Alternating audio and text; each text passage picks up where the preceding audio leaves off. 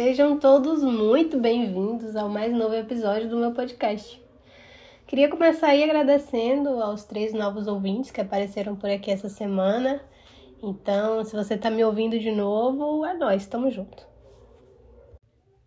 Bom, eu quero começar aqui o quadro Notícias da Semana, retificando a notícia da semana passada. Após muitas análises e debates, aparentemente descobriram que aquela belíssima foto vazada não era do cantor Thiago York. Eu acho que o artista da foto em questão preferiu se manter aí no anonimato, infelizmente. Bom, de qualquer modo, eu estendo os meus elogios a esse anônimo aí e a toda a grandiosidade da sua obra.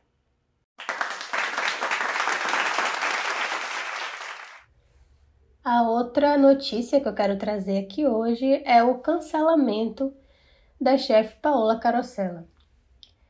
Eu ainda não entendi direito o que aconteceu, mas o que eu tenho para comentar ainda depende disso.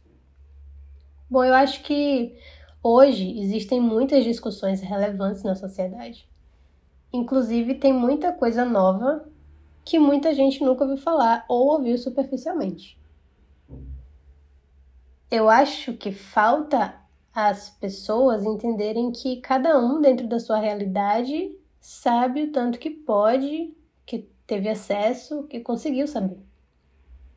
E também tá todo mundo tão ocupado vivendo a própria vida que fica difícil buscar, estudar, entender e aprender a debater sobre todos esses assuntos. É muita coisa. E cada discussão dessa tem um universo por trás. Seria enlouquecedor se todos nós tentássemos conhecer sobre tudo isso. Então, o que eu quero dizer a respeito dessa onda de cancelamentos é que eu penso o seguinte: quando você cancela alguém, você priva essa pessoa de aprender com o erro dela. E a gente não tá aqui para privar ninguém de nada, né? Se você sabe mais que uma pessoa sobre determinado assunto, por que você não chega para ela e ensina o que você sabe? É assim que os professores fazem com a gente, né? E é assim que todo mundo aprende. Errando e tendo a chance de corrigir o erro. Então, o que eu aprendi e quero passar para vocês hoje também é que se você acha que alguém errou por qualquer motivo, diga àquela pessoa o que você pensa e sente sobre o assunto. Dê a ela a oportunidade de aprender e corrigir. É assim que a gente vai fazer o mundo ficar melhor, passa. Não é brigando na internet, querendo empurrar a goela abaixo que você acha. Não é assim que funciona. Cada um é um. A gente explica, dá a pessoa a oportunidade de aprender, mas se ela quiser insistir no erro também é escolha dela. Fazer o quê? Bom, hoje eu quero contar para vocês sobre o meu Day One. E ele aconteceu há duas semanas. Eu estava ouvindo a música Amarelo do Emicida pela milésima segunda vez, mas foi diferente. Sabe o famoso momento eureka? Parece que naquela hora a chave virou, a ficha caiu, alguma coisa em mim mudou completamente. Tem um trecho dessa música que diz: Permita que eu fale, não as minhas cicatrizes. Elas são coadjuvantes, não, melhor, figurantes, que nem devia estar aqui. Tanta dor roubar nossa voz, sabe o que resta de nós? Alvos passeando por aí. Se isso é sobrevivência, me resumir a sobrevivência é roubar o pouco de bom que vivi. Achar que essas mazelas me definem é o pior dos crimes. É dar o troféu para o nosso algoz e fazer nós sumir. Aquele foi o meu momento de entender. As coisas que nos acontecem têm o poder que nós damos a elas. Eu já ouvi isso várias vezes, mas nunca com os ouvidos que eu estava naquele dia. Não sei, parece que alguma coisa mudou na minha cabeça. Eu ouvi com outros ouvidos. E eu já vivi tanta coisa na vida, já foi tanta treta, que eu sinceramente passei a viver no piloto automático. Era mais ou menos assim. Acontecia uma merda, eu fingia que aquilo não tinha me atingido e seguia a minha vida abafando a dor dentro de mim.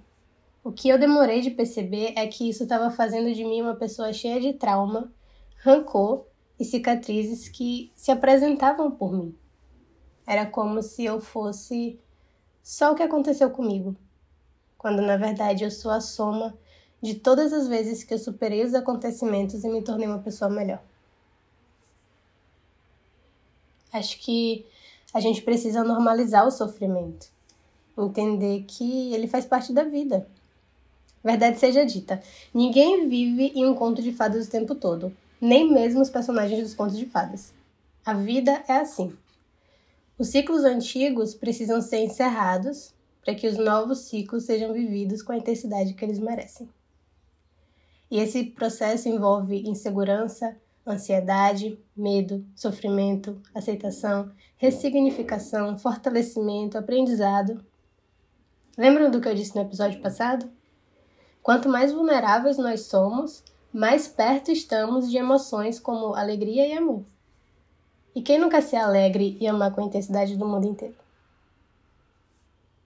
O que eu aprendi naquela manhã com a MC da Pablo e Maju foi que quando a gente se resume aos momentos difíceis, o mérito é de tudo que nos fez mal. E nós somos muito mais que os nossos algozes. O meu day one foi nesse dia em que eu escolhi parar de viver na sombra do que aconteceu de ruim. Eu escolhi ser a minha melhor versão. O troféu é meu e de todos que também tomaram essa decisão em algum momento da vida